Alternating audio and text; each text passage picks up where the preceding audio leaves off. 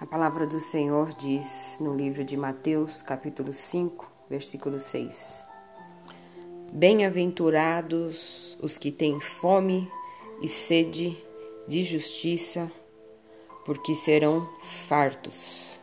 Em outras versões, serão saciados.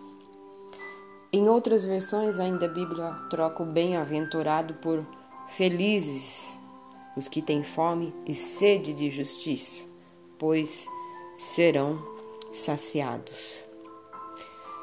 Felizes de nós que acordamos, que estamos vivendo mais um dia. Já agradeceu a Deus por isso? Já orou ao Senhor? Já falou com o papai? Já falou com Jesus? Já falou com o Espírito Santo? A Bíblia fala que felizes são aqueles que têm fome e sede da justiça.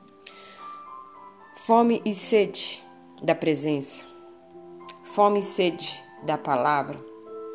Fome e sede das coisas de Deus. Porque seremos fartos, o Senhor nos saciará.